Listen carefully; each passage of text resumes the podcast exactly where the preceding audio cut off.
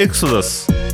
この番組は Web3 専門メディアの編集長キャリアのある2人がブロックチェーン暗号資産 NFT だお手ファイなどのニュースやトレンドを深掘りする番組です。この番組は DYDX ファンデーションの提供でお届けします。現当社新しい経済のしだれゆうすけです。DYDX ファンデーションの大木久志です。エクソダスエピソード40始まります。よろしくお願いします。よろしくお願いします。大木さんなんと冒頭にお知らせがありましてですねはい。急遽決まったんですけれどもエクソダスで初のイベントをすることになりました素晴らしい。12月の23日という、まあ、このクリスマスイブイブの大事な土曜日に申し訳ないんですけれども、はい。渋谷のセントラムで19時オープン、19時半スタートで、まあ、エクソダスの公開収録を一回やってみようかなとうん。思ってます。で、プラスセントラムさんの忘年会、大忘年会も兼ねてみたいなイベントが。嬉しいですね。はい。セントラムさんからお声かけいただいてですね、23日にやりますので、ちょっと今この収録時点ではまだ申し込み画面できてないんですけど、おそらく放送時点ではできてると思うので。概要欄に申し込みのリンク無料ですちなみに貼っときますので皆さんぜひご参加いただければと思いますしまた僕とか大木さんもツイートするのでそれチェックしていただければと思うんですけれども公開収録では今年の Web3 ニュースを振り返りながら来年のトレンドなんかを話すような内容にしようかなと今まあ中身は考えてるところでございますが公開収録してその後みんなで飲むと大いいね忘年会という気楽なイベントでございますので皆さん、はい。クリスマスイブイブですが、ぜひ来ていただければと思っております。で、エクソダスこの番組で毎週あの通常エピソードでポップ配布してたので、うん。まあ今後もいろいろやっていこうと思うんですけど、今回特別にですね、DYDX ファンデーションさんの方からですね、数に限りがあるんですけど、会場に来て懇親会の時にポープを見せていただいた方に、まあ、先着何十名かうん。限定でオリジナルトートバッグ DYDX のはい。をプレゼントしていただける、まあ、サンタさん的にプレゼントしてくれるということで大木さんが プレゼントありますよ。はい。なので皆さん、あの、ポープをお持ちの方は、自分のスマホで表示できるようにしておいて来ていただければ、先着でプレゼントするようにしますので、ぜひともそちらも楽しみにしていただければと思います。お願いします。で、あと今、懇親会の時にポープを見せてくれた人って言ったんですけど、それ訂正で、受付で見せていただいた方、先着うん何十名か、ちょっとざっくりしてて申し訳ないんですけど、多分3、40ぐらいあると思うんですけれども、トートバッグプレゼントしますので、ぜひとも皆さんポープご用意してですね、当日お越しいただければと思います。はい、ということで、早速今週もマーケット情報の方からお伝えしていきます。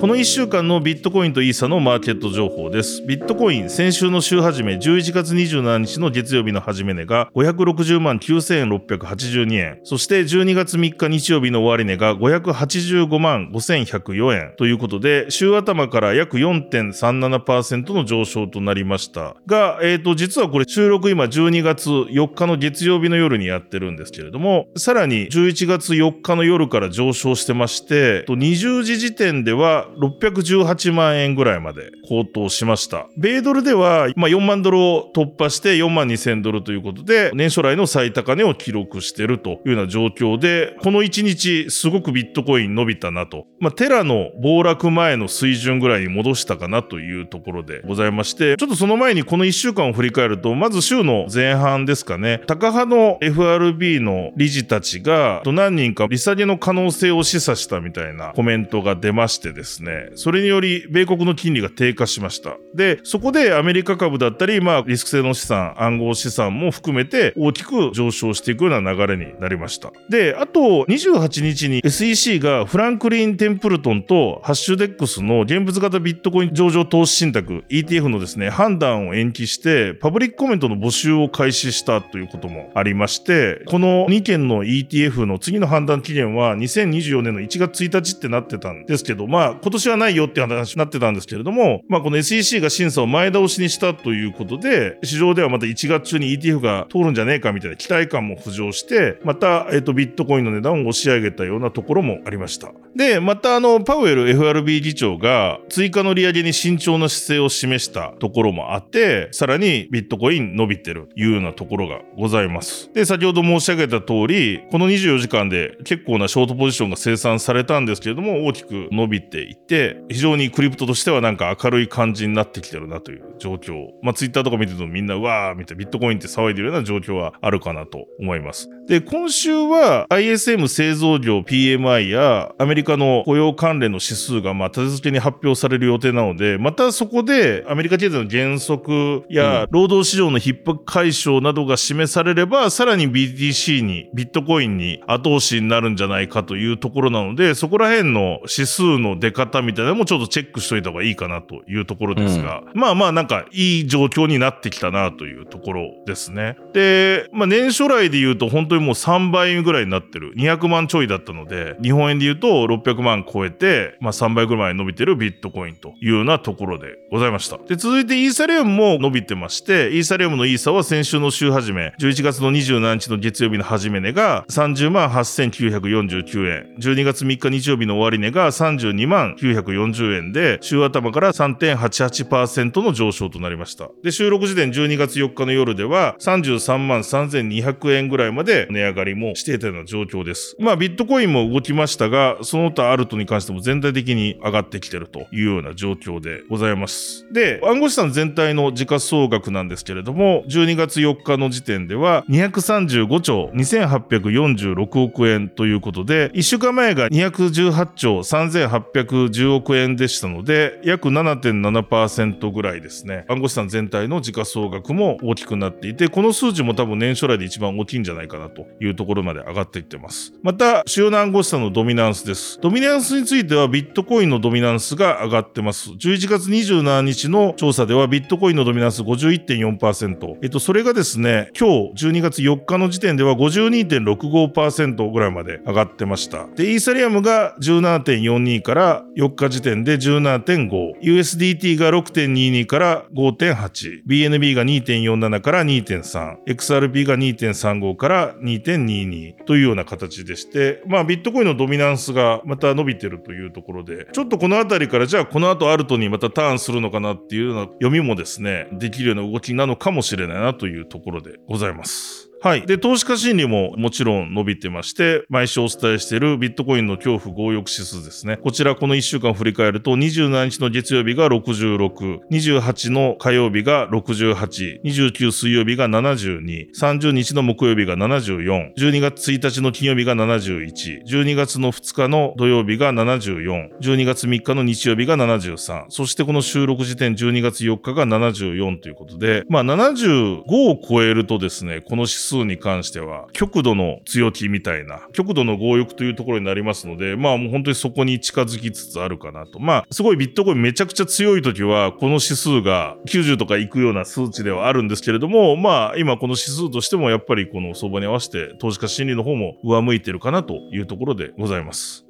続いて、グラスノードのオンチェーンデータ、ビットコインのインフローです。ビットコインが取引所にですね、送金された総量ですね。こちらはこの1週間でそれほど大きな動きはなかったかなと思います。ここ数ヶ月で見ても、特筆すべき大きな動きではなく、だいたいですね、3万 9000BTC から6万 BTC ぐらいの間をこう上下するような1週間だったかなというところです。続いて、取引所所有のビットコインの残高。こちらもグラスノードのデータですが、こちらは、えっ、と、やや残高減ってきてる。月曜日の時点、27日の月曜日では233万 3663BTC だったんですけれども、日曜日の時点では231万 9888BTC ということで、またここ数ヶ月で見ても一番少ないぐらいまで、この1週間下落してたかなというところでございます。はい。ざっと紹介してきましたが、この1週間、およびまあ今日この収録時点12月4日ですね。4日の夜の時点では非常にビットコイン強いそうですね。数値が出てた状況ですが、おじさんどうでしょうかね？そうですね。直接的な上げ要因っていうのはよくわかってないんですけど、そうなんですよね。はい。まあ、先週のこういう細かいいろんな好材料が働いて、逆にネガティブ要素がなかったのかなとか思ってたんですけどね、僕は。なるほどさ。その月曜日の朝からね、その4万ドル突破して、4万1000も突破して、うん。4万そう2000もね2000も一瞬一瞬いった。超えたっていう超えた。ことで、久々にあれですよね。1日に1000ドル以上。まあ、2000ドル以上ですね、今い回は。やー、すごいですね。がるっていう相場を見ましたね。で、ちょっと集計したデータは、えっ、と、12月の4日の夜に撮ったものなんですけど、今、この収録時点では12月5日の早朝、早朝というか夜中にしてましてですね、夜中っていうか、まあ、0時、1時ぐらいにしてまして、うんはいそれで見るとちょっと落ちてきてますね。今、この12月5日の0時46分時点では、41,382。うんはいということで、ちょっと戻してはいる。とはいえ、とも、高値圏は、ガナケン、はいますよね、うんちょっとこの3時間ぐらい落ちてきてはいるものの高いですよね。はい。うんまだ全然今朝まで戻ってないってことですよね。戻らないですね。戻ってない。今朝は3万ドル台でしたかね。3万9千とか。そうそうなんですようん、そんぐらいだったと思いますね。そう。まあ、すごくね、力強く上がったんですけど。まあいいいいですけどね。はい。まあ、ただ、少し警戒した方がいいかなって思うようなニュースもありまして、やっぱその次のアメリカの標的はテザーなんじゃないかっていう。ほう、USDT。USDT うんですね。うんはい。で、あのー米国財務副長官が先週ワシントン DC で行われた2023年ブロックチェーンアソシエーションポリシーサミットで、テザーのことを直接名指しはしないんですが、うん。明らかにそうだろうっていう言い方で警告を発してるんですよ。なるほど。はい。米国財務副長官、この名前の読み方また大変難しいんですが、うん。ワリー・アデヨモなのかな難しいですね。はい。おそらく今、英語を読む感じ、そんな感じなんですけど、はいはいはい。でも言ったのは、米ドルベースのステーブルコインのプロバイダー、発行者ですね。うんにで、米国以外で我々の通貨を使うという特権を利用して、で、例えばテロリストに対して、うん。あの、資金提供をしないとか、そういうことをしないで、あの、うん我が物顔で使うことを許容することはできないみたいな。なるほどね。で、あの、まあ他にもいろいろ言っていて、うん。クリプトだからといって、米国以外にで、まあ、運営してるからといって、我々の手が及ばないと思ったら大間違いだみたいな。なるほど。俺たちはお前たちを捕まえるみたいな。うん。そんな言い回しなんですよね。これはどう考えてもテザーでしょうっていうことで結構ニュースになったりはなるほどね。してるんですよね。その、例えば、フィナンシャルタイムズとか、コインデスクとかいろいろ報じていて、そうか、その、本人はテザーって言ってないけど、もう報道では、これは、まあまあ、でもそうですよね。まあ言ってる内容と普通に考えたらね。はいうんなるほど。そうなんですよ。で、今はちょっと、あの、今はというかその、テザーといえばね、その、ステーブルコイン市場の8割とか9割とかいや、、そうですよ。8割かなそんぐらいかな確か。そんぐらいのシェアあるところで、当然ね、クリプトエコシステムの根幹を支えてるような、うん。えープロジェクトだと思うので、うんまあ、ここにメスが入ることが、まあ、どういうのかわかんないですが、結構その、相場が荒れる要因になるんじゃないかなと思いますね。確かに怖いですよね。うん。そのようやくね、FTX の SBF を捕まえて、テーラルナのドゥークオンって今、モンテネグロにいるんでしたっけ？韓国行ったんだどどどっかで捕まってどっかで捕まってますよね どっかで捕まってる。うんうんで、あれ確か SEC とかもね、訴訟してると思うので、はいはいはい。まあまあ、どっかで捕まってて、うん。これでバイナンスの CZ をね、もうね、とりあえず、あの、裁判が、裁判ですよね？それが2月でしたね。はいはいはい。それまでアメリカにいろみたいな話とかもあって、家に帰れないと、ドバイに帰れないと。。はい。うんうんうんうん。で、ようやくなんかこう、バイナンスにもアメリカのメスが入ってっていうところで、やっぱ残っている巨大クリプト OG プロジェクトってテザーですよね。まあそうだね。で、バイナンスの前にパクソスのバイナンス USD もやってるじゃないですか、米国は。やってますね。だからその流れで言うと次は確かにテザーっていうのはうん。ね、ある話だね。まあ、パクソスがね、アメリカだったからね、うんすぐ息の根を止めやすかったですけど、アメリカ在住の会社じゃないですか。テザーって確かブリティッシュアイランドとかそこら辺だったと思うんですよね。うんなので、なかなかやり方とかどうすればいいのかわかんないっていうのはあると思うんですけど。まあ確かにそうね、具体的にどうすんだっていう問題もあるよね。ね。パブリックチェーン上にあるわけだしね。そうそうそうそううん。まあ、テザーってね、ずっと、まあけど、こういう、まあ、ネガティブニュースもたまに出てくるんですよね。その、それこそ。準備金足りてんのかとか、そうそうそうそう。ね、それこそ、あれですよね、米国のどっかの機関からも訴訟を食らって、和解とかもしてましたもんね、この間。してたしてた。はい。うんなんで、まあまあまあ、よくあるファットなのかもしれないですけど、まあけど、もうね、ここに全集中できそうな感じですよね、米当局としては。確かにね。もうだって、大物、ほぼ捕まえたじゃないですか。うんうんうんうんはい確かに。クリーンにするという意味では、テザーがクリーンじゃないみたいな感じですけど、まあまあ、米国としてはね、自分たちのやっぱ規制下に置けてないのはテザーぐらいじゃないですか。はい。まあ、大物で。うんまあ、あとトロンか。まあ、けどトロンとちょっとあれですけど、うん。まあ、てうん、テザーと全然やっぱ規模が違うと思うので。そうね。いやーだから確かに。でしかもこのなんかテロ資金みたいなことも言い出してる論調はちょっと似たような流れですしね。そうなんですよね。うん。であとやっぱりサークルの USDC、サークルってやっぱしっかりガチガチに規制されている、アメリカで規制されている。ねアメリカで規制されてる。うんうん。やっぱそういうの活かしたいっていうのはやっぱあると思うんですよね。まあ、それもあるかもしれないな。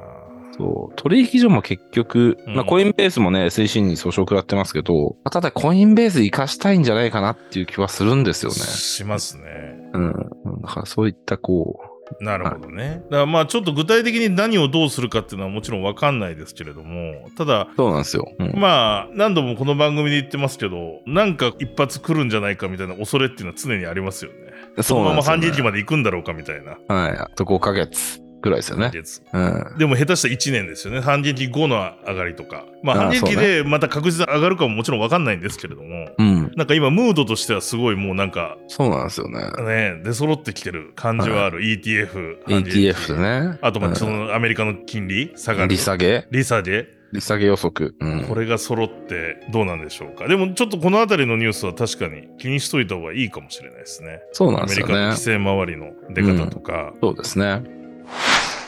それでは番組スポンサーのご紹介です。この番組は DYDX ファンデーションの提供でお送りしております。DYDX ファンデーションは世界最大級の分散型取引所 DYDX の DAO を盛り上げるために作られた非営利団体です。トレーダーはもちろんエンジニアやデリゲートなど DYDX の DAO に参加する様々なステークホルダーの活動をあらゆる側面からサポートしています。DYDX の最新情報について DYDX の日本コミュニティがノートやツイッターで情報発信していますので、ぜひともこの番組概要欄にリンク貼っています。DYDX ジャパンコミュニティ、日本コミュニティのノートとツイッターの方、チェックとフォローお願いいたします。それでは、大内さん何か今回 DYDX さんでお知らせございますでしょうか？そうですね。11月28日に DYDX チェーンフルトレードを開始しました。おで、フルトレードとは、インセンティブ付きのトレードですと。うんで、まあ、具体的にどんなインセンティブがあるかっていうことなんですけど、はい。まあ、二つありまして、一つが6ヶ月限定のインセンティブ。で、この KOS ラボっていう、えー DYDX コミュニティメンバーが主催しているインセンティブプログラムですね。はいはい。えー6ヶ月間で総額2000万ドル、約30億円分の DYDX トークンを配布すると。すごいっすね。うんはいうんで、まあ、インセンティブの割り当て先とかがあるんで、書いてあるんですが、うんまあ、これはちょっとその今後のフィードバックとかに応じて変わっていくということですが、はい。まあ、例えばトレード活動、えー定価手数料に応じて、うん。支払った定価手数料ですね。これに応じて、えー割り当てられるうインセンティブがえー2000万ドルのうちの56から68%と。ほうほうほう。はい。でで、次は、ちゃんとその、ボリュームうを出すだけではなくて、うん。しっかりと利益をを上げるトレードをした人たち、成果報酬型ですね。はいはいはい。を良いパフォーマンスを出したトレーダーに与えられるインセンティブが、えーこの2000万ドルのうちの12から24%と。うん。で、最後にやるのが、流動性供給者といって、全部のメーカー取引量の0.25%以上だった人が対象で、うんまあメーカー注文とね、定価注文あるじゃないですか。はいはいはい。あのうちの取引全体の0.25%以上だった人には、2000万ドルのうちの20%割り当てられるっていう。うん。はい、そんな感じになってますと。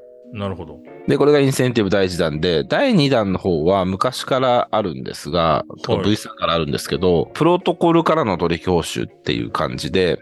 まあさっきのが DYDX トレジャリーから予算を取ってきて出すインセンティブですね。はいはいはいはいはい。うんで、これから話すのがプロトコルの取引報酬で、うん。まあこれが定価注文の手数料に応じて DYDX トークンで報酬をもらうと。うんで、1日あたり5万 DYDX までで、うん。うん。約定した注文の手数料の最大90%が、まあ、戻ってくるというああ、なるほどね。はいはいはいはい。はい、感じですね。うん。なんで、この2つが、まあ、始まりましたということを思って、フルトレード開始と、まあ、完全体ですね。はいはいはい開始しましたとい。よいよ。はい、いう感じです。その二つは並行して走るんですよね、今から。並行して走ってます。なるほどなるほど。はい。うんうんうんですやーいよいよ来ましたね、ここまでね。そうですね。いよいよここまで来ましたね。うん。はい。しかしも予算がやっぱり、まあ何度聞いてもものすごいので。そうなんですよね。DYDX だいたい今、あの、コミュニティトレジャリー、トレジャリーにその600ミリオンあると思うので、ほう6億ドルぐらいあるので、うん。結構ふんだんにある方だと思いますね。なるほどね。いろいろとこう、いろんなね、施策打てるんじゃないかなとはうんうんうん思いますね。ありがとうございます。このあたりのあれですか、細かいことも、ジャパンコミュニティのノートとかで出てる感じですかね？そうっすね。確かにそれで、あれだな。DIS ジャパンコミュニティの方の、えっ、と、ピン止めで、うん。リンク集やっぱ貼るのがいいんですかね、こういうのって。ああ、でも分かりやすいかもしれないですね。そうですよね。うんうんうんうんうん。なんかか。今の段階で、うん。なんかいろいろ状況は人によっても違うと思うんですよね。うんうんうんうんうん。なんか、例えば、例えばですけど、まだ V3 しか使ったことなくて、うん。あれ、そういえば V4 どうやんの？そもそも今持ってる、あとは DYDX トークンイーサ版で持ってるけどどうすんの？みたいな人からは、もうなんかどっかに預けてるよっていう人もいるだろうし、スワップしてる人もいるだろうし、で、今のインセンティブプログラムもなんか知りたい人もいそうで、い。はいはいはい。なんかそれらがこうまとまってると分かりやすいかもしれないですね。そうですね。ら人によよっては、あ、こっから読もうみたいになるんで。うんうんうん。近日中に大木さんが多分誰かに指示するか分かんないですけど、設定すると思うので、はい、皆さん、はいあの、X ですね、ツイッターの方、X の DIS ジャパンコミュニコミュティを、ニティの X の方、はい、チェックくださ気になる方はチェックいただければと思います。はい。続いて、ニュースヘッドラインと深掘りのコーナーです。このコーナーでは、この1週間にあった主要なニュースをまずヘッドラインでお伝えします。その後気になったものを僕と大木さんでピックアップしてディスカッションしていきます。それではこの1週間にあったニュースはこちらです。マイクロストラテジー880億円相当のビットコインを追加購入。ビットコインの合計保有数は17万 4530BTC に。バイナンスのリチャード・テン新 CEO が所信表明、規制対応への強化を掲げる。バイナンスの元 CEO の CG に米国滞在命令、UAE への帰国許可は却下。また CG はバイナンス US の会長職も退く。バイナンス BUSD のサポートを12月に終了へ。クリスティアーノ・ロナウド、バイナンスの未登録有価証券を宣伝したとして集団訴訟を受ける。フィリピン証券取引委員会がバイナンスに未登録営業を警告。3ヶ月以内にアクセスを遮断へ。米財務省がビットコインのミキシングサービスシンドバットに制裁。北朝鮮ラザルスとの関係疑惑で。コインベースが米国外でエーダー、リンク、ドージ、ステラを無期限先物取引で取り扱い。スタンダードチャータードチャイナがデジタル人民元の両替サービスを開始。パクソス、アブダビでステーブルコイン発行の原則承認を取得。暗号資産サービスの提供も。マトリックスポートリサーチ、2024年末にはビットコインが12万5000ドル、約1835万円に到達すると予想するレポートを公開。カイバースアップ事件のハッカー、報奨金の取引条件として、同社完全支配を要求。カイバースアップ、エクスプロイト被害者へ助成金提供へ。ジャック・ドーシーがビットコインの分散型マイニングプール、オーシャンを手掛けるムーモリンへ出資。ワームホールが2億2500万ドルの資金調達。ワームホールラボ設立も。著名バリデーターのノーショナルが分裂。コスモスハブでは助成金の返却を求める提案も。過去5年間でゲーミファイプロジェクトのうち4分の3が失敗とコインゲッコーがレポート。アニモカブランズがテレグラム開発の分散型プラットフォームオープンネットワークトンの最大のバリデーターに、またトンのエコシステムのミニアプリトンプレイへ出資。マジックエデンがクロスチェーンセルフカストリーウォレットマジックエデンウォレットベータ版リリース。国際通貨基金 IMF、世界銀行、国際決済銀行が開発支援業務で用いる約束手形のトークン化で初めて協力へ。空光がソロモン諸島中央銀行と中央銀行デジタル通貨の実証実験実施。続いて国内のニュースもいきます。KDDI 提供の αU ウォレット、オアシスレイヤー2ホームバースに対応。ブレイブフロンティアヒーローズに αU ウォレットでログインしゲームプレイが可能に。JPYC の信託型発行が検討開始。三菱 USJ 信託とプログマと協業で。積水化学工業が資源循環におけるサプライチェーントレーサビリティシステム開発を行うサーキュライズと資本業務提携。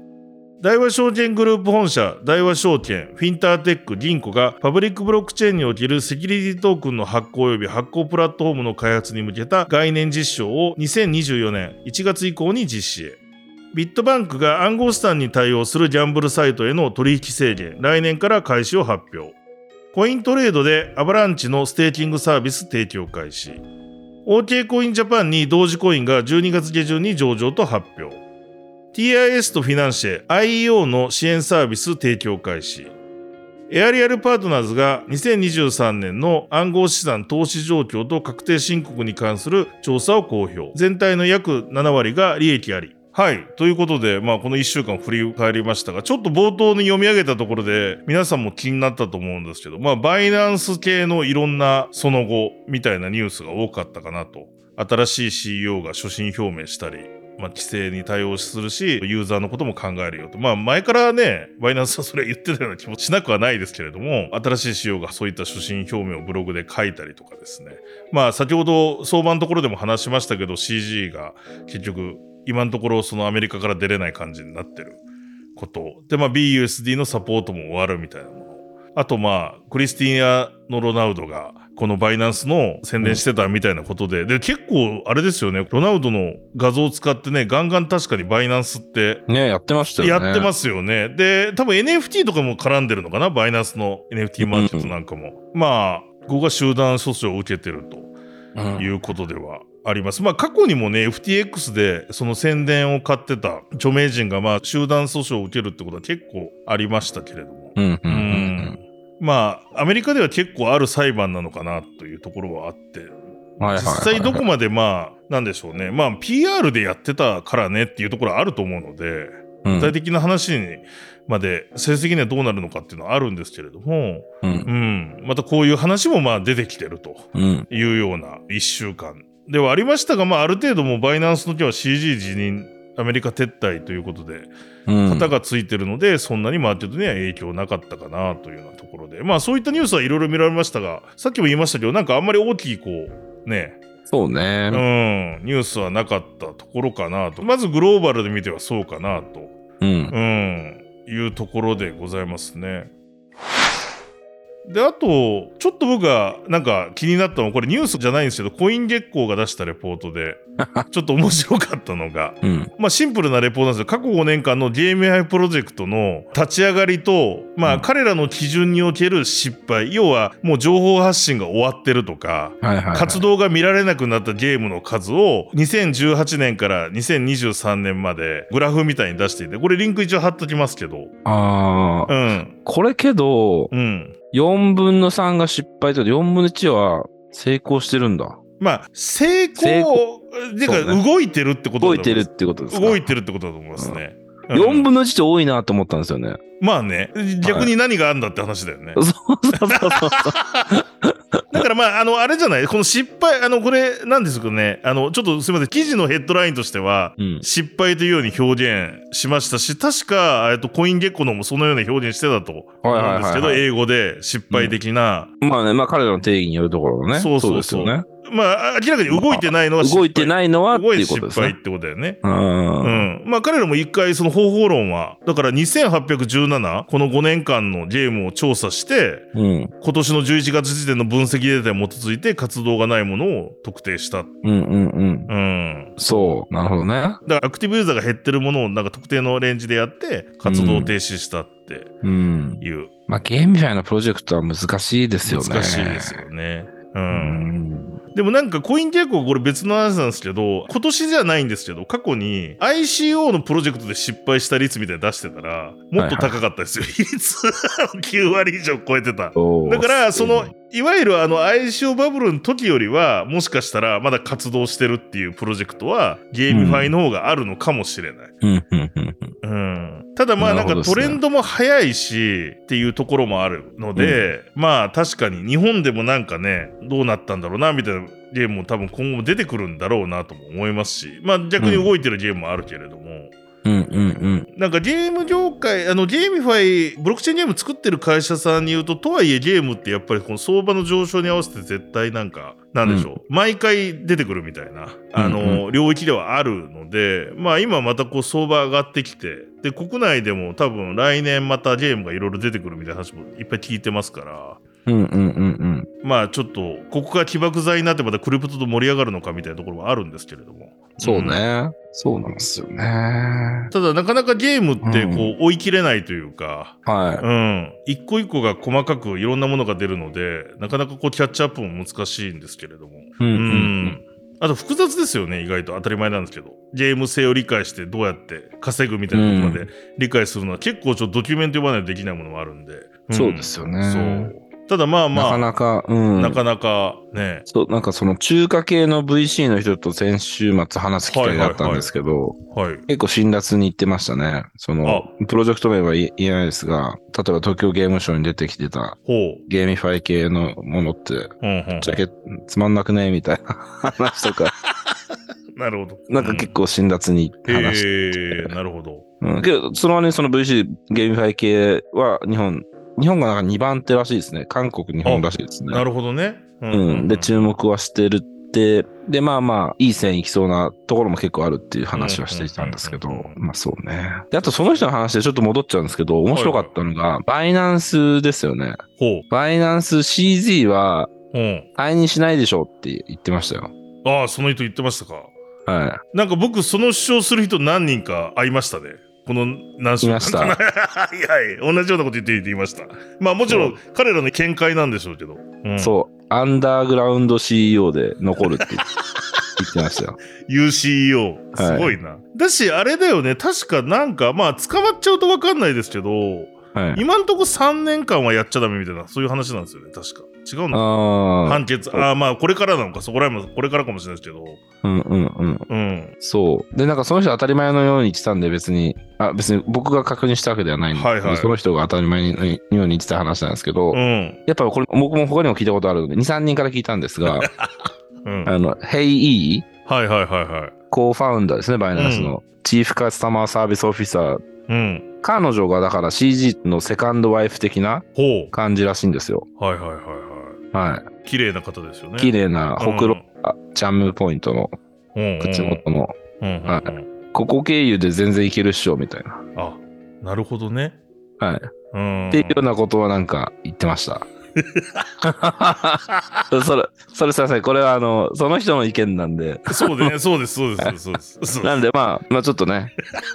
あの、うん僕は前回かな、前々回の放送で、うんバイナンス CG はアーサーヘイズ路線であしっかり引退するんじゃないかなと思う、はいはいはい。そうじゃないと思ってる人が結構多いんだなっていうう。ん。なるほどね。まあちょっとご参考、ご参考情報っていうのも変だけど。まあそういう意見も、ですねでも、でも僕もすごい聞きますよ、やっぱりい。ますよね。飲んで話してると、そう。そうなんですよね。ですごい下世話な話にどんどんなっていくんですが、このヘイイーを怒らせない方がいいらしいとかなんか、その、怒らせると、というか、その怒らせるつまり、あの CG にこう、色仕掛けほう。みたいのをすると、あ、なるほどあのね。ブラックリスト入れられるらしいです。彼女によって。っなるほど。ていう、まあまあ、影の権力者みたいな人がいると。はあ。えーだから彼女はあ確認なんですけど、まだバイナンスにいるんですもんね。いますね。あのそういうことですよね。ツイッターとか見てますけど。うん。はい。うんうんうんまあ、あくまでこれごめんなさい。あの、SEC の方も聞いてるかもしれないんで。あ、そうですね。あの、俺僕は、僕何も確認僕ら僕らが確認した情報じゃないけど、そういうなんかはいね、はい噂話を聞いたみたいな話聞いたっていう感じですね。ちょっとね、あの、先週ニュースが少なかった、少なかったというそうそうそうことで。ソースがあるわけでは、ソースが、そのその人が飲んで言ってそうそうその1、その、あとその、その 中華系の VC ですっていう。はい。いや、そうですね。でもまあ、ちょっとこの辺りもその後今後どうなるか、ちょっと気になるところですよね。はい。うんで、あとですね、まあ、グローバルのニュースで言うと、一個気になったのが、このノーショナルが分裂。おバリデータ、これちょっと、いや、僕は逆に追えてないんで、これはですね、うんあんまニュースにもなってないような話題ですごい渋はいいニュースなんですが、はい。まあ、教訓としては、その、バリデータ選びってやっぱ大事だよっていうところには、まあ、繋がるのかな、最終的には。要は、その、ノーショナルって、コスモス界隈では著名なバリデータなんですよ。はいはいはい。ジェイコブっていう、うん。まあ、カリスマ性があり、うんすごいやんちゃなうん。アメリカ人の創業者がいて、ベトナム・ハノイに拠点があって、うん。半分以上かな、ベトナム人って中には学生もいて、みたいな。うん。うん。で、エンジニア優秀じゃないですか、ベトナムって。うん。で。彼らのリソースとかを使って、こう、ノーショナルのバリデータ事業をやってますと。うん。で、まあ、コスモスハブアトムとか、まあそれこそ DYDX のテストネットにも協力してくれましたし、なるほど。あの、海外ではもう、たまにその、喧嘩腰になるところは良くないところもあるけど、うん。まあやっぱ能力が高くて、うん。まあ頼りにされてる、ある意味、存在だったんですよ。うん、うん、うん。で、そのチームが分裂しましたと。なるほど。で、うんこれこう一方的なその分裂した人たちの見解で、うんあのちなみに分裂したっていうのはその16人エンジニアが一気にいなくなったんですよ。あ、だから、まあ、ここはだから DAO とかじゃなくて会社ですよね、バ会社です、会社です。うん、会社。で会社、です。エンジニアバリデ DAO に参加するバリデータああ、まあ。そうね。はいはいはいはい。うんうんうん。で、お16人で30人ぐらいしかいなかったと思うんですけど、そのうちうん半分ぐらい抜けたんで、なるほど。これはちゃんとノーショナル回っていくのかみたいな、もうん、う、そうか。あの話になり、で、その流れで、まあ、ヘッドラインにもあったように、そのコスモスハブでノーショナルにそのセキュリティ関連のチェックをしてくださいということで助成金を渡してたんですが、はいはいはい。例えばそれをの返却を求めるような提案とかも出てきていて。のと、あと当然ノーショナルにデリゲーション、そのステーキングですよね、してる人たちもいると思うので、確かに。その人たちはデリゲーション先を変えるのかどうかですよね。うんうん。とかっていう話になるので、うんなんか要はその、ノーショナルってその見た目はすごい優秀なバリデータなんですよ。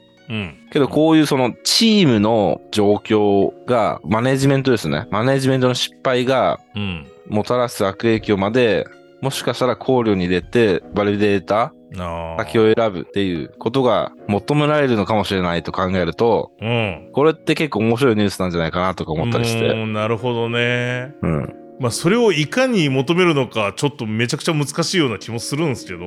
難しいと思う。確かにそうっすよね。うんなんかその、投資じゃないんだけど、やっぱり投資っぽい観点も必要になってくるのかな。だから、要はなんか、尋常じゃないじゃないですか。半分チームが抜けるって。なんか抜け、るしかもなんか、理由が、その抜けた人たちが相当怒ってて、ほう。理由がなんかその、とりあえず給料が安いと。だからほほとんんど人なんですよ、抜けたのが。で、あの、なんか1000ドルとか1500ドルらしくて月に安いとか、あとなんか株価、えーノーショナルの株ですね。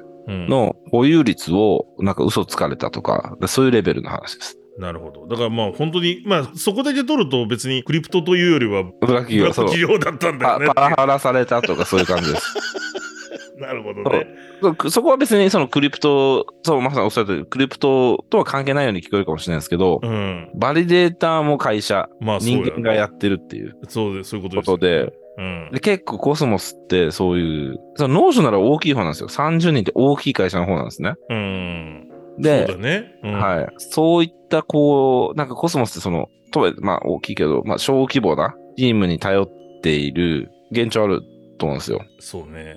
う。うんん。なので、そういったところの、まあリスクって、うんだってある日ね、わかんないですよ。創業者同士が喧嘩してとか、あり得るよね。あれるじゃん。じゃあもう、ね、マルチシグだったけど、じゃあもいや、そうう、ねね。、鍵持って行っちゃいましたとか、うん。あるじゃない？なので、これはなんていうのかな？難しいんですけど、だだから、うんまあけど、そうこういう内部情報なんてみんな知りようがないから、もしかしたらこういうのを見つけてきてくれる人が、メディアとかリサーチャーとかわかんないですけど、はいはいはい。情報をね、売れたりするかもしれないですよね。ステーキングのする相手に対して。うんうんでも逆に言えばそういう中のクリーンさとかも開示が求められるような状況にもなってくるかもしれない、なってくるかもしれないです。先うん。そうです、そうです。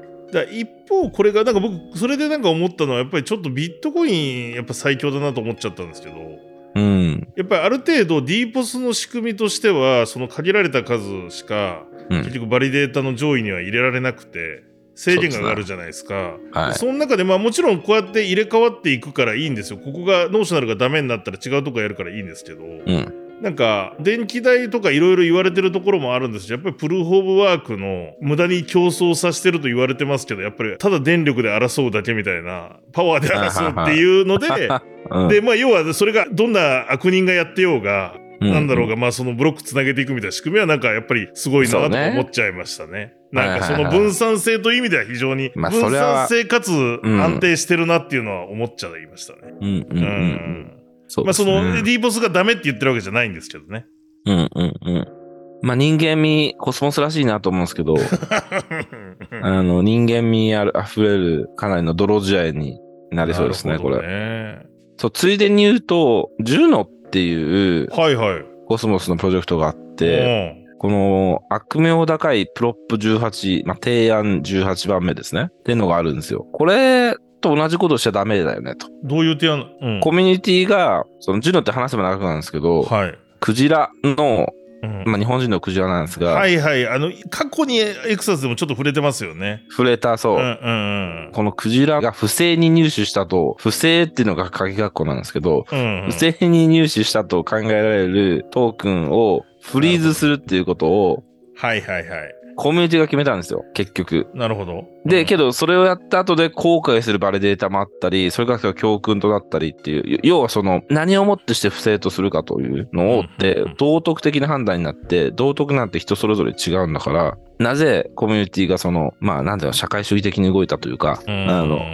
ことになったのかっていううん。話で、あの、まあ、うん教訓としてあって、はいはい。これノーショナル分裂したとしても、うん。別に彼らが、じゃあ、そのな何をもってして資金を取り上げて、その助成金ですね。助成金を取り上げて良いという判断をしようかとうん、なるほど。いうところで、結構そのジュノのプロップ18を引き合いに出す人が多いです。はあ。あの時の教訓をみたいな。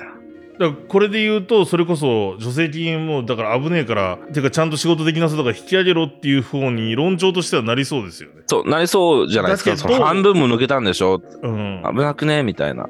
でもそれって中の事情とかあったら本当はいろいろあるのかもしれないし、そむしろもしかしたらそっちの方がいい結果だったかもしれないよね。わかんないもんね、だからそれが。うん。はい。なるほど。だから結構そのコミュニティとしてすでにオンチェーンで走り出している資金繰りを止めることって確かに。もうタブーに近いですよね。まあね、一回払ったものを返せってやつね。そうそうそう。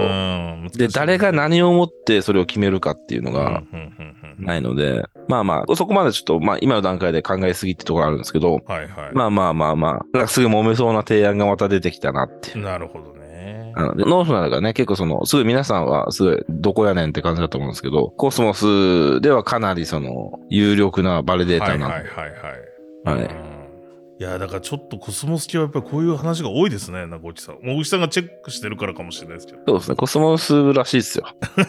ドラマが結構ある感じですよね。で、僕とか結構そういうのは好きな方なんですけどうんね。うんうん、まあ、あの、うん興味深いところはわかります、すごく。うんまあ、こういう実験を繰り返していきつつ、そうそうそうそうなんか新しい形が多分わかんない、先々出てくるんだろうな、みたいな。そう。けど、めっちゃフォローしとくと、コスモスのバリデーターはすごい優秀な人集まってますうよ。ん、なるほどね。その天才たちの集いと言ってもいいいいぐらいかもしれない。はいはいはい。そのぐらいのトップ層はすごいです。バリデーターの。うんなるほど、はいありがとうございますで、えっと最後にちょっと日本のニュースも取り上げようと思うんですけれども日本円のステーブルコイン JPYC の信託型発行が検討開始とうん。いうニュースがありました三菱 UFJ 信託銀行とプログマ JPYC 社が11月28日に発表したとうんうんうんうん。で、発表によると JPIC のこの信託型のものは、ステーブルコイン発行管理基盤のプログマコインを活用し、改正資金決済法上の電子決済手段に該当する日本円ステーブルコインとして発行が検討されていると。うんで、まあ、現状の JPYC っていうのはこれご存知の方も多いかもしれないですけど、前払い式決済手段であるため、まあ、原則として金銭による払い戻しができない。でもこれが電子決済手段に該当する信託型になれば、金銭による払い戻しが可能になると。要は JPYC を、まあ、お金に変えれるってことですよね。うんうん。今の JPYC って確かなんかビザなんとか券に変えて、なんか買い物するとかそういう形でもちろん使えるんですけど、はい。それをお金に振り戻せなかったのが、うんあの、まあ、これを検討開始ということですが、これが成立すれば、えっ、と、うそういうふうにお金に払い戻しができるようになると。うんうん。いうことで、まあ結構 JPYC としては大きなニュースなんじゃないかなと。うんうん。うん。そうですね。これで僕が完全に理解しない点もあるとは思うんですけど、やっぱその流れとしては SBI さんの USDG、えー発行のサークル社との協業でしたっけ？そう、それがこのね、発表前日に出てるん前日ですよねニュー。スが。はいはいはい。先週ね、我々も取り上げましたけど、エクサスで。んそうですよね。うんで、この後に JPYC とプログマの協業開始っていうのが出て、うん SBI-USDC の話をしたときに、確か僕が、うん。もう USDC だけでステーブルコインいいんじゃないでしょうかみたいなこと言った気がするんですけど、はいはいはい。言ってたかもしれないですね。うん、そうですよね。うん。なんかその、で、その後いろいろと時間ある限り、プログマと JPIC の意義みたいなまあブログとかもあったので、ちょっと見てみたりしたんですけど、まだちょっと腑に落ちないところがあって、ほうほうほう。なんだろう、うん。いや、僕だから、だから僕のその、結構バイアスかかった話なのかもしれないですけど、はい。なんていうかな、まずその JPYC をテーブルコインのハブにしますみたいな論調があって、そうですね。今回、ごめんなさい。さっきちょっとそれご紹介し忘れたんですけど、その、うん。信託型の発行、検討開始の他に、うん。いわゆるプログマコイン基盤を活用して発行される様々な国産ステーブルコインを取り扱う、仲介業者に JPYC 社がなるっていう計画も出てるんですよね。そうそうそうだから。そこら辺も絡んでくるってことですね。そこら辺絡んでるってことですよね。で、仲介者になれば国産ステーブルコイン同士とか海外ステーブルコインとの相互交換を可能にして、まあその要は国内のステーブルコイン利用者が国内外の様々なステーブルコインを円滑に利用できる環境を整備するみたいな。うんうんうんうん。だからステーブルコインから法定通貨に変えれるし、ステーブルコインを違うステーブルコインと変えるようにできるよっていうようなことも、ごめんなさい、合わせて発表されてました。計画として。はい。そうですよね。うんうんうん。だからこれ、USDC ですよね、おそらく。USDC と JPYC をはい。交換するうん。メリットってあるのかなって思っちゃう。なるほど。まあ、いろいろあって、うん。まあ一応その DeFi とか DEX とかの立場からすると USDC がそのまま使いやすいから USDC で持っておきたいじゃんっていうのはあるだろうし、はいはい。あの、まあ流動性も全然あるだしょだろうし、で、あとその、ドルで持ってきたいっていう、はいはい。昨今の円安を考えて、うんうんうん。うんいや、今後、円高に行くっていうね、その、さっきの利下げの話じゃないですけど、まあまあまあ。いますけど、うん。うん。まあまあ、現状は全然円安でしょうということで、まあ来年のこのね、あの、構想が実を結ぶときに、あ、来年か知らないですけど、あの、その時ね。うん。はい、先々、為替がどうなってるかわかんないですが、うん。まあ、ただ、だから個人的にはその、個人的な為替感もあるんでしょうね。その、僕は利下げがあるにしろないにしろ、結構長期的な円安が続くと見てる方なんで、うん。ドルを持っておきたいと思う方なんですね、どっちかっていうと。はいはいはいはい。だったら USDC を交換しする必要がないんですよ。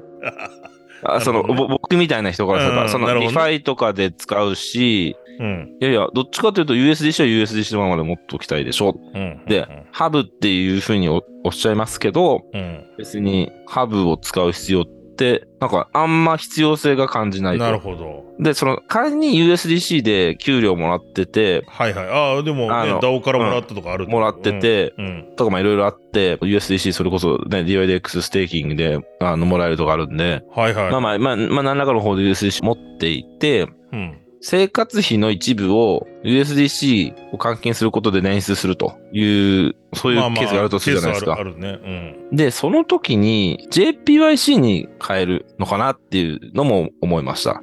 うん。その、SBI だったら、あの、SBI の取引所で円に変えられるじゃないですか、それって。おそらくそうなるはじゃないかと思はずじゃないですかわれてます。うん。はい。取り扱うわけだからね。はい。まうんあ、そうなんなかったら使いますけど、うん。そうなりそうな気はするんですよね。じゃ、じゃないと、うん。うん、そうね。ちょっとそれはそれで残念だよね。まだ、まあ決まってないんだろうと思いますけだどねろう、確かにね。うんそれで確かにその SBI さんの方は100万円とかの送金の上限があるとかっていう感じなそうですね。ね、言ってましたけど、はい。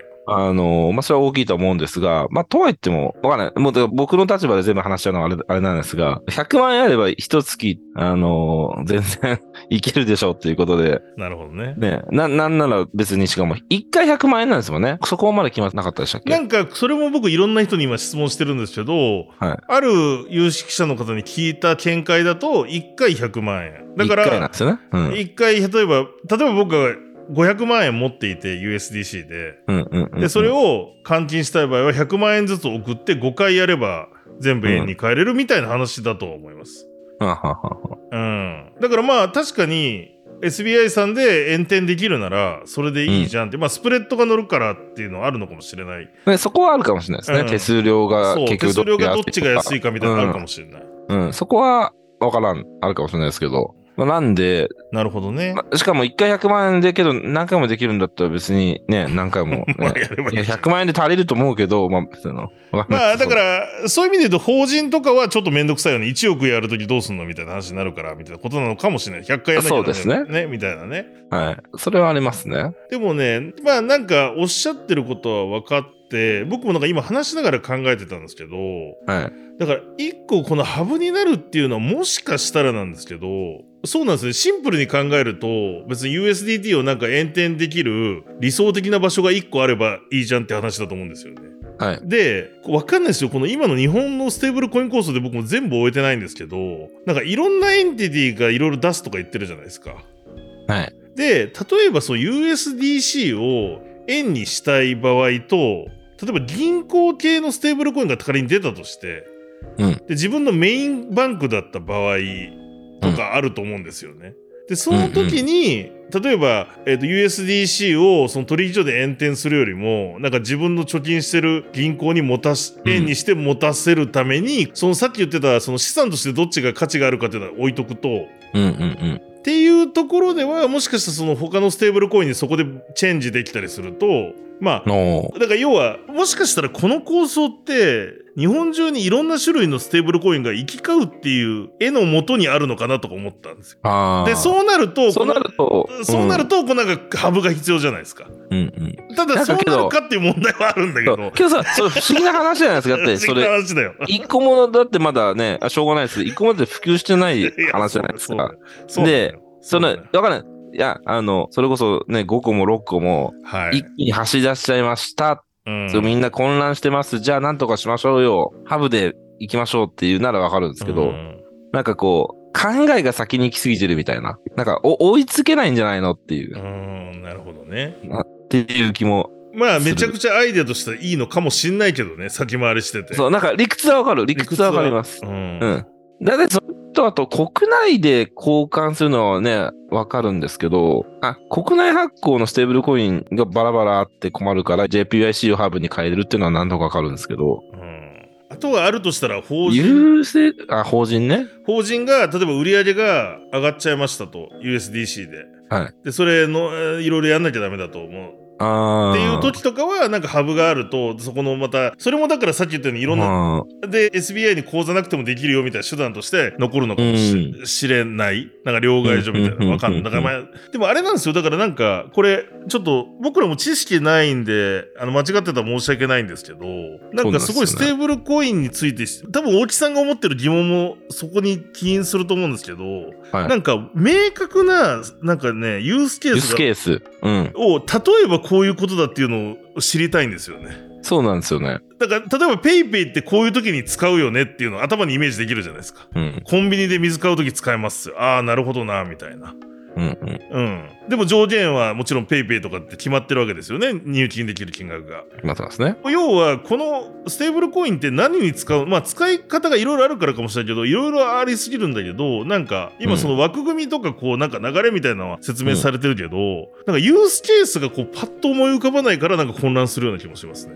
まあ、そこも探ってんのかもしれないけどね。そう、USDT とか USDC のユースケースは、例えば DeFi とか DEX の証拠金とか、そうね。まあ、あと避難通貨みたいな感じじゃないですか。そうんのビットコイン、ボラが大きいから、はい。USDC 逃げとくかみたいな。で、おそらく、それはなんか第一の念頭に置かれてない気がしていて、このプログマさんとたちのやつって、見たまあ、感じ。その、そうですね。うんいくつかのものはそうでしょうね。全部とは言わそうわかんないけどそ。うん。そう。だけど、それはそれでいいんですけど、うんでそうなるとまさに今言ってたように、じゃあ何に使われるんだろうと。うん。決済なのかなって、その日本での支払い手段として、うん。例えば PayPay とかの間に割って入るのかなとか、けど使使えます？日本円のステーブルコイン、お買い物で。うんとか、そう。で、これ、そう。で、ね、これ、この放送の後になるのかな？アフリカの話とか、この間。さっきしましたけど、うん。あの、アフリカは USDT を法定通貨が不安定だから USDT を持ちたい人が多いから、うん USDT のステーブルコインを持つと。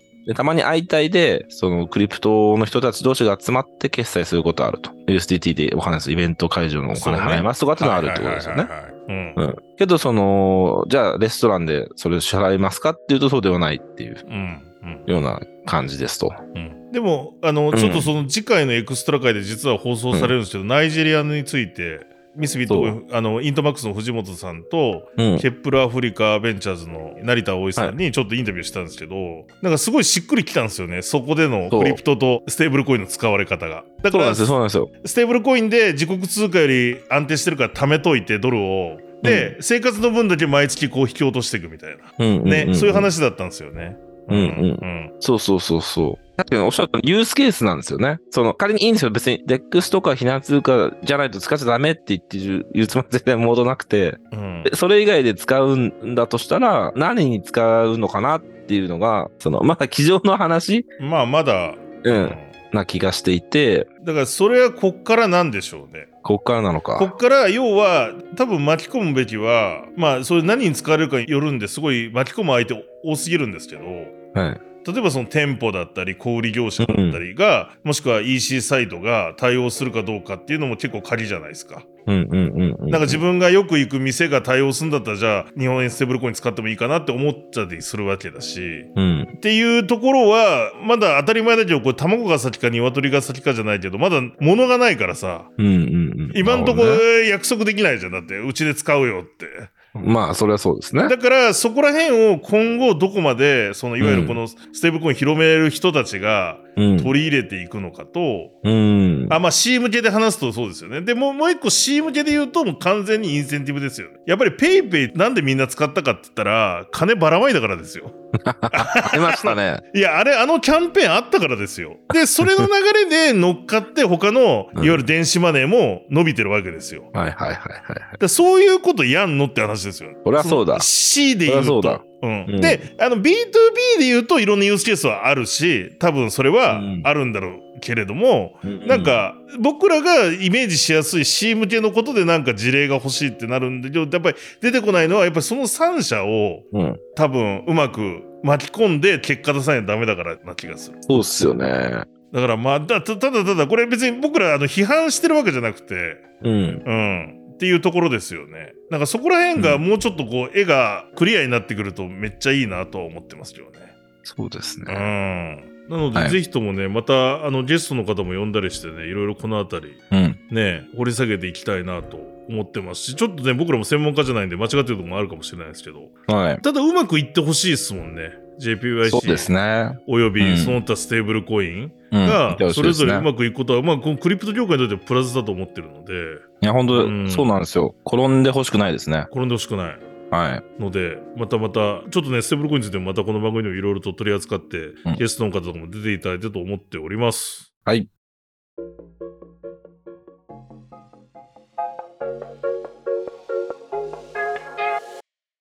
ということで、今週もエクサスをお聞きいただきましてありがとうございました。ありがとうございました。このエクサスでは通常エピソード、今回がエピソード40なんですけど、このタイトルに EP40 とかですね、この EP とついてるエピソードについては、毎週配信後にですね、リスナー証明書のポープ NFT の方を無料配布しております。今回は40枚目ってことになりますね。はい。で、この放送後にですね、DYDX ジャパンコミュニティの公式ツイッターがツイートする専用フォームに、皆さんの Discord ID とイーサアドレス、そしてこれから大木さんが言う秘密の言葉、キーワードをですね、この3点書いていただけると、漏れなく皆さんに無償で配布しておりますので、ぜひぜひゲットしていただければと思います。で、あのー先ほど冒頭でも言いましたが、12月イベントがございます。そこでもこのポープ使ってですね、商品がゲットできると。うん。えー、というような、まあ、先着順になってしまうんですけどトートバッグがゲットできるようなこともちょっとやってみようかと思ってますし先々はもうちょっとこのポープ活用したことをやろうかなっていう構想も、えーとはいあったりしますので皆さんぜひぜひ申請いただければと思っておりますはいそれでは大木さん今週のキーワード何にしましょうか？はい。今週は JPYC でお願いします。のそうですね。JPYC が信託型発行。はい。うん、株の話とかいろいろしましたけどね円に変えれるっていうのはいいことですよね。これが進めばね、うん。そう、ですね。そう。だからそこがまず検討開始ということなんでなんかうまくいってほしいななんて思ってますが。今回、まあ、キーワードとしては JPYC と英語で JPYC と書いていただければと思いますはい。そしてこの番組ではですね、毎週水曜日の通常回に加えてですね、エクストラ回も配信しております。エクストラ回ではですね、ゲストを呼んだトークやですね、ワンテーマのトーク配信しておりますので、ぜひともそちらもチェックいただければと思います。そしてまだこの番組、ポッドキャストスタンドでフォローしてない方は、ぜひともいろんなポッドキャストスタンドで配信しておりますので、フォローの方をお願いいたします。またこの番組では皆さんのリクエストや感想もお待ちしております。XQ ツイッターで、エクソダス使用、エクソダスカタカナ、使用ひらがなです。このハッシュタグをつけてポストいただくか、僕と大木さん宛てに DM の方をいただければと思っております。それでは、この番組は DYDX ファンデーションの提供でお届けしました。またエクサスでお会いしましょう。さようなら。さよなら。